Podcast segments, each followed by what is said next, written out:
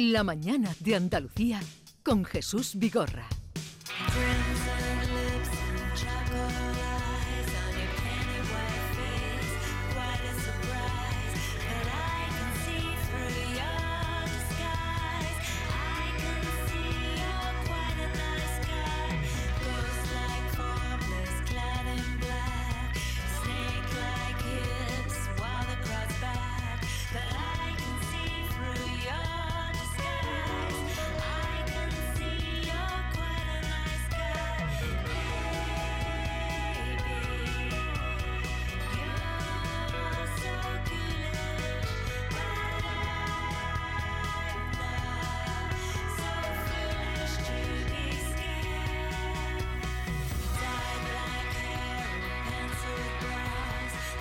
Norma Guasaúl, buenos días. Hola. ¿Cómo muy estás? Buenos días, muy buen lunes. Me alegro que una persona venga por aquí y, y- y, mm, hable bien de los lunes. En toda la mañana no he encontrado a nadie. Pues aquí está la primera. Ella, pues la primera Norma Guasaúl. ¿Quién iba a ser sino tú? Estamos escuchando esta música que nos va a llevar al libro que tú nos has propuesto y al autor que hoy nos vas a dar a conocer. El libro se llama Las mujeres de los mil hombres, de Emilio Mil Ortiz, de los mil nombres. Nombres. Es que aquí me habías puesto mil hombres. Nombres, nombres, nombres. Mil dice nombres. ahí. Oye, eh, preséntanos al autor. ¿Quién es el De autor? los mil nombres. Sí. El autor es Emilio Ortiz, el escritor Emilio Ortiz. eh, bueno, esta música tiene que ver con la protagonista que es Rosa Parks. Y eh, bueno, es una cantante punk que le levanta el ánimo. Y bueno, Emilio Ortiz es un hombre muy polifacético, ¿eh? que mm, eh, es actor, es profesor de historia, eh, va a ser ahora el primer invidente en hacer un cortometraje de la historia del mundo mundial. Pero hoy nos viene a presentar el libro porque él ha venido aquí a hablar de su libro. Pero también hizo un cameo Claro, con actor. Dani Rovira. Pero no me lo has dicho. Claro, pero si empezamos a contar las cosas que hace, nos Claro. quedamos sin tiempo. Como Para que- Paco Umbral, que se ha venido Para que de nuestros oyentes eh, sepan del invitado que tenemos. Emilio Ortiz, buenos días. Muy buenos días, encantadísimo de estar aquí con vosotros. Desde Andalucía, comunicamos Andalucía con... eh, ¿Dónde estás? ¿En Albacete o en Bilbao? Estoy, estoy en Albacete ya, ya hemos bajado de Bilbao. ah, o sea que usted vive entre Albacete y Bilbao. Mm, Bueno, vi- vi- vivo un poquito allí, un poquito allá. He estado, como bien habéis dicho, como te ha dicho Norma, eh, haciendo una aparición en, en una película protagonizada por, por Dani Rovira, dirigida por eh, Curro Velázquez y que estaba siendo rodada, está si- siendo rodada todavía en Bilbao. Ujú. Cuerpo escombro se titula. Eh, pues ya estaremos atentos. ¿Usted el problema que tiene de visión es de nacimiento o le sobrevino después? Bueno, un poco de todo. Es la retinosis pigmentaria, es eh, el, el problema que yo tengo, que eh, se nace con la enfermedad y hay personas que, que nacen con muy baja visión, hay personas que, que tienen al nacer una visión más o menos aprovechable, funcional, y hay personas que nacen ciegas totales. En mi caso fue un término medio, yo nací con problemas de visión, con un resto visual superior al 10%, pero luego entre los 15 años y los 25 eh, de edad eh, fui perdiendo paulatinamente hasta hoy día que, que podría ser considerado como ciego total. Pero eso no le ha impedido a usted, cosa que me admira, realizar muchos de sus sueños, ¿no? Mm, Sí, bueno, eh, la vida es sueño, ¿no? Y, y soñando he vivido y he vivido soñando y pienso seguir haciéndolo. Yo pienso que, que, que el tiempo hay que aprovecharlo en todas aquellas cosas, ocupándolo en todas aquellas cosas que a uno le motivan, que a uno le estimulan y, y por lo menos eh, intentarlo, eh, intentarlo por lo menos sí, sí, es cierto que, que he cumplido muchos de los sueños y además no solo eso, sino que, que disfruto eh, mucho, aunque sea en el intento, lo de menos es llegar. ¿Y usted cómo se organiza para escribir? Porque vamos a hablar de esta su última novela, pero usted lleva ya eh, cinco novelas anteriores. ¿Cómo sí, exacto. Esta, esta es mi, mi, sexto, mi sexto libro. Bueno, pues, eh, a ver, mm, desde el punto de vista técnico, yo escribo con un ordenador normal que lleva instalado un software de voz que verbaliza todo lo que va saliendo en la pantalla. El teclado que utilizo es un teclado estándar, como el que podéis utilizar vosotros, un teclado QWERTY, y, me sé de memoria todas las teclas. Luego ya, eh, desde el punto de vista más artístico, pues digamos que para mí la escritura siempre surge de la necesidad de contar algo, ¿no? De una preocupación, de una alegría, de alguna cuestión social eh, a la que yo pueda aportar algo o que yo quiera reflejar en, mi libro, pues para que pueda llegar a, mis lectores. Y eh, con esta novela, desde luego, rompe con la temática de los libros anteriores que giraban en torno, bueno, a, eh, los perroguías, al mundo animal, eh, por nombrar dos de las novelas anteriores, Mi manera de darte las gracias o Todo saldrá bien, que han tenido mucho éxito, pero ahora el cambio es brutal. Se centra en el mundo de la prostitución, de las drogas y el feminismo a través de una protagonista que es Rosa Parks, que ya con el nombre es mm, una declaración de intenciones. Sí, porque es la Rosa Parks, la mujer negra que ahora no recuerdo en qué año fue cuando no se negó a abandonar el asiento que tenía en el autobús, ¿no? Rosa Parks. Sí, bueno, eh, digamos que, que, sí, como ha dicho Norma, he hecho un giro, por lo menos en el vehículo que he utilizado para eh, tirar de ese hilo conductor de la novela.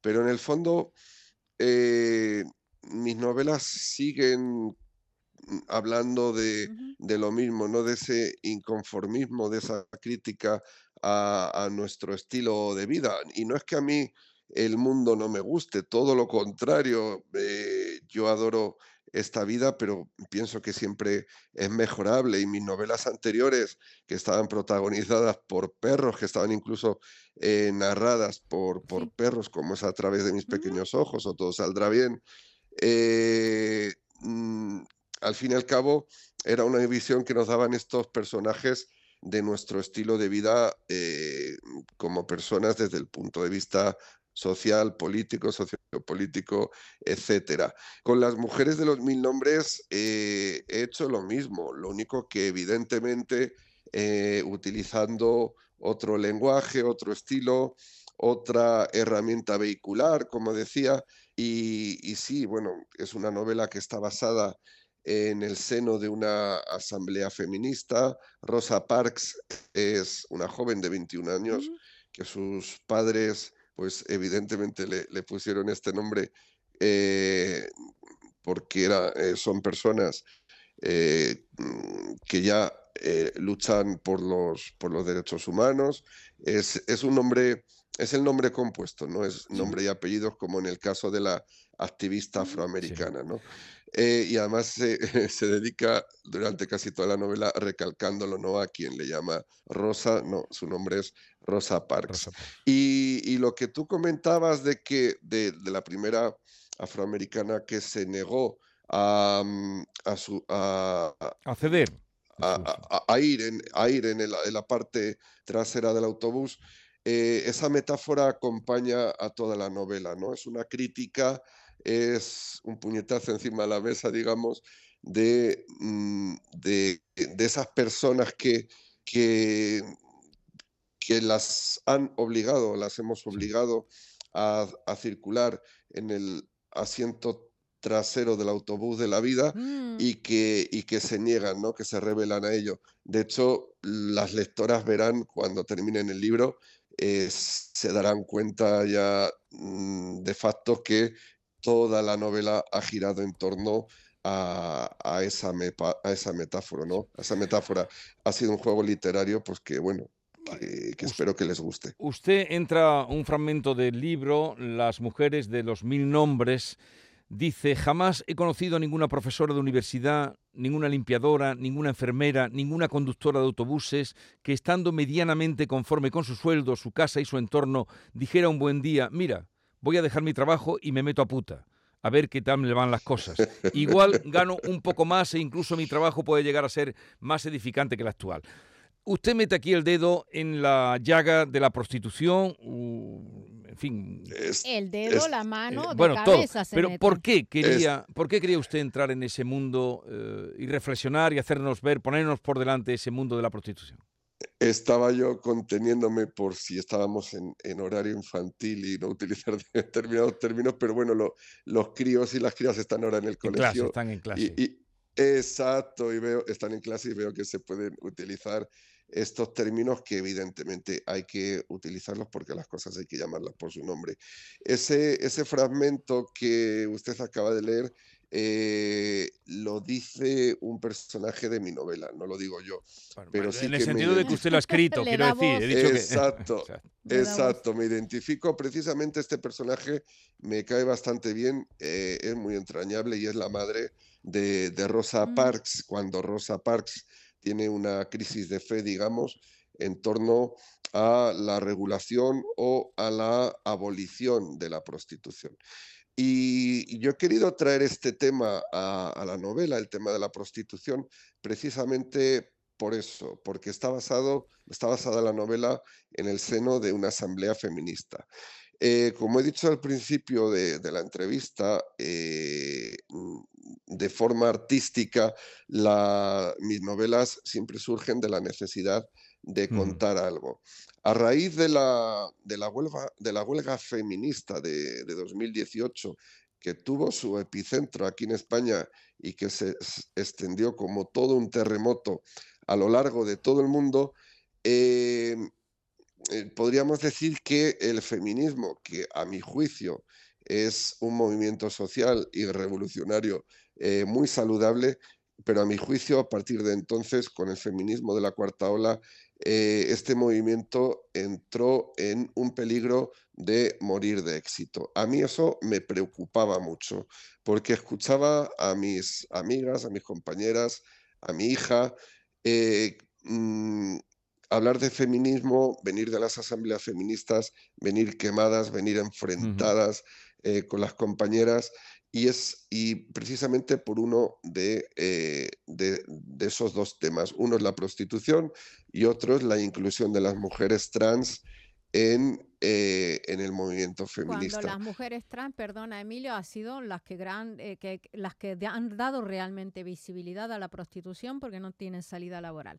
Em, Emilio, ¿de dónde? Porque el mundo de la prostitución, como habías dicho, está total, muy, muy detallado, está muy bien informado, muy, mm, tienes muchísima información sobre lo que piensan, cómo sienten, porque la protagonista hace un estudio de campo y bueno, y el estudio de campo, ¿cómo lo has hecho tú para saber tanto sobre el sentimiento de los tipos de prostitutas, cómo es esa espera del cliente, cómo lo despachan, en fin.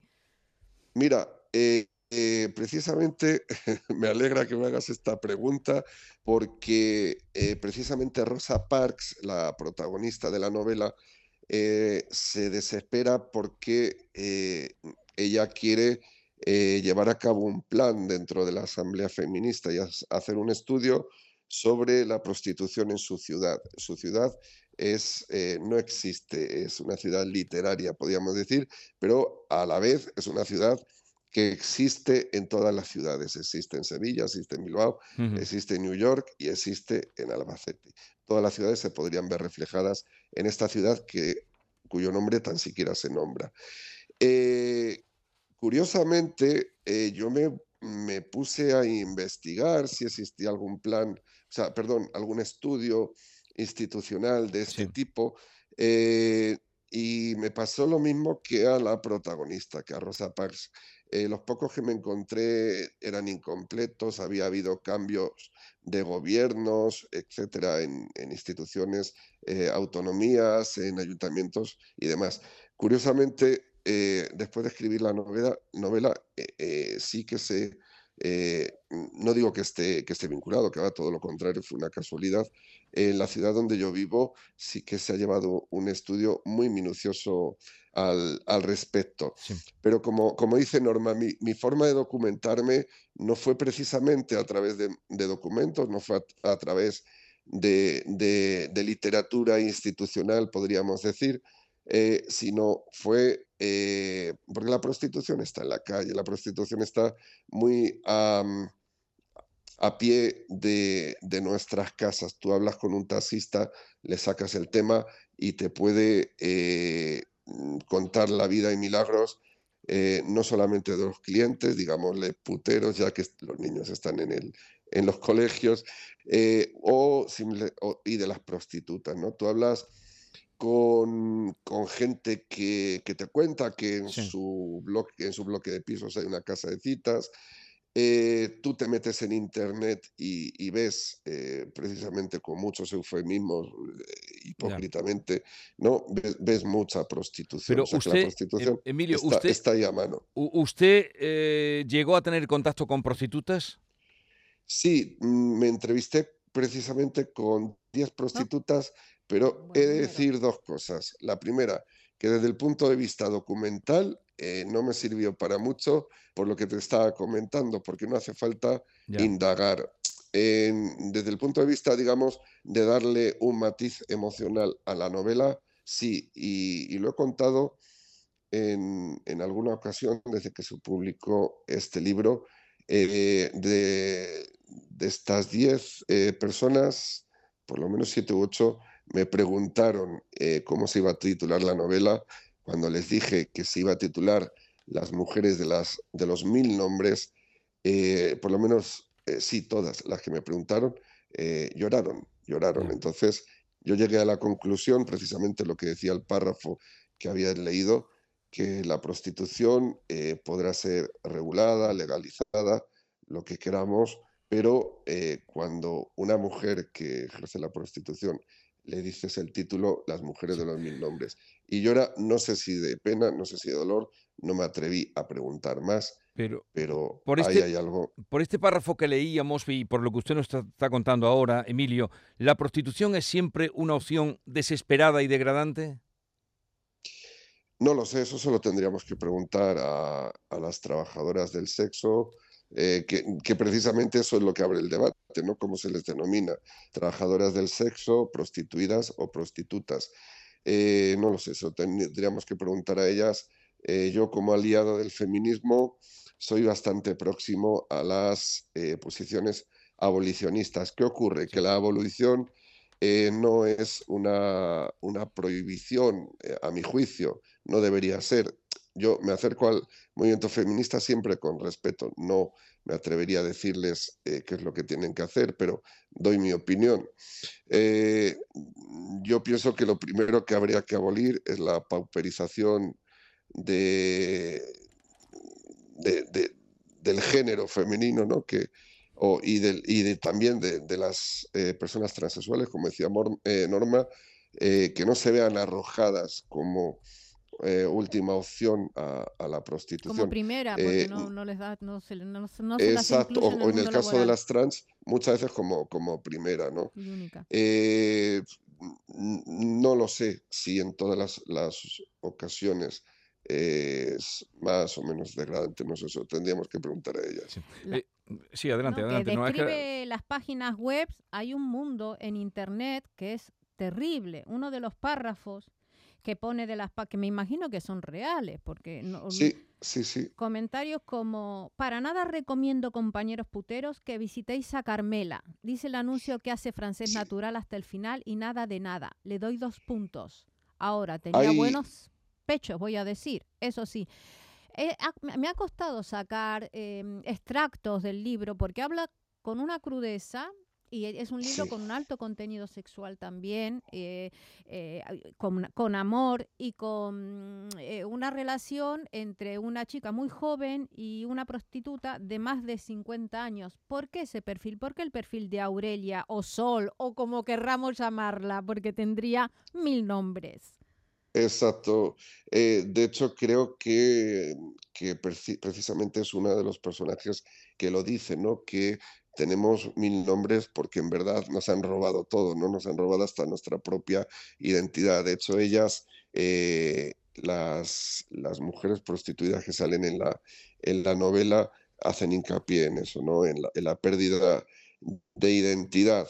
Eh, sí que eh, sí que he separado, no sé si consciente o inconscientemente, lo que tú dices es una novela que tiene mucho sexo, pero el sexo siempre está, eh, o al menos en casi todos los párrafos y escenas, siempre está fuera de, del, contexto de la prostitución. ¿no? Es, un, es una historia de amor entre dos mujeres, una de 21 años, otra de 54. Y, y bueno, sí que hay, mucho sexo eh, consentido por ambas y luego está el tema eh, que, toco de moda o tangencial, el de la prostitución, como toco el de las mujeres trans o el de mm, las adicciones a las drogas y de personas que se han visto empujadas a ese mundo por, eso. Y el maltrato, exactamente. Pero mm, quería construir una historia bonita, una historia de amor, pese a ese trasfondo oscuro ¿no? del que hablamos. Y, bueno, pues ahí está la historia de amor de Rosa Parks y de Aure, que mm, su sobrenombre es, Sol. Son es, mm, proceden de dos mundos distintos, de dos generaciones distintas. Eh, precisamente por eso no quería eh, conjugar esos dos mundos, ¿no? El mundo de Rosa Parks, que es una militante abolicionista, y el mundo de, Sol, que es una mujer prostituida. Bueno, eh, las mujeres de los mil nombres de Emilio Ortiz, pero antes de terminar, Emilio, quisiéramos mm, pasarle un cuestionario, de eso se encarga Norma, Norma Guasaúl, un cuestionario ya más concreto eh, y, poder de decisión. Adelante. Señor Emilio Ortiz, para conocerlo un poquito mejor, le voy a someter un breve cuestionario que he venido a denominar No hay peor ciego que el que no quiere ver. Empezamos. Si pudiera volver. Todo esto viene porque, como hemos dicho al principio, Emilio, eh, que, ha estudiado carrera, que ha escrito seis libros, es inminente. El, el título promete, vamos a ello. Si pudiera volver a ver, ¿qué es lo primero que miraría? Los ojos de mi hija. Borges decía, la ceguera no es la tiniebla, es una forma de soledad. ¿Se siente solo? En absoluto. Dígame un libro que tendrían que traducir al braille, sí o sí. Bueno, todos los que conozco están traducidos al braille, pero yo pienso que no deberíamos perdernos jamás Los Miserables de Víctor Hugo. Desde su condición de invidente, ¿qué es lo que nadie ve en relación a los ciegos? Eh, su potencial, su gran potencial artístico, eh, que es lo que yo conozco, y su gran potencial personal. Cuando llega a un lugar, ¿cómo lo percibe? ¿Cómo lo ve entre paréntesis, comillitas? Pues esto depende mucho del lugar, pero lo percibo y en esto juego con ventaja desde varias perspectivas, ¿no? La que me otorgan los otros cuatro sentidos que sí que tengo y también desde un punto de vista onírico, ¿no? De la ensoñación. Me gusta mucho jugar en el onírico y eso lo reflejo en mis novelas. Me gusta mucho imaginar cuando llego a un lugar eh, sobre cómo es. Incluso luego a veces pregunto y hago una mezcla entre los dos mundos. Y hablando de sentidos, ¿los otros, los otros cuatro sentidos los tienen más desarrollados o cinco si intuimos la, si ponemos ahí la ensoñación o la fantasía? Yo creo que sí, que bastante, bastante desarrollado, sí. ¿Este libro cambió su visión sobre la prostitución? Eh, no, es un libro que escribí para aclarar ideas y como muchísimos ejercicios intelectuales, eh, acaba uno teniendo más dudas, con lo cual eh, termina siendo un poquito mm, más inteligente y un poquito más ignorante y eso ayuda a que se, se, incentiven las ganas de saber. ¿Y sobre el feminismo? ¿Le cambió la visión? Bueno, sobre el feminismo, eh, no, no me ha cambiado.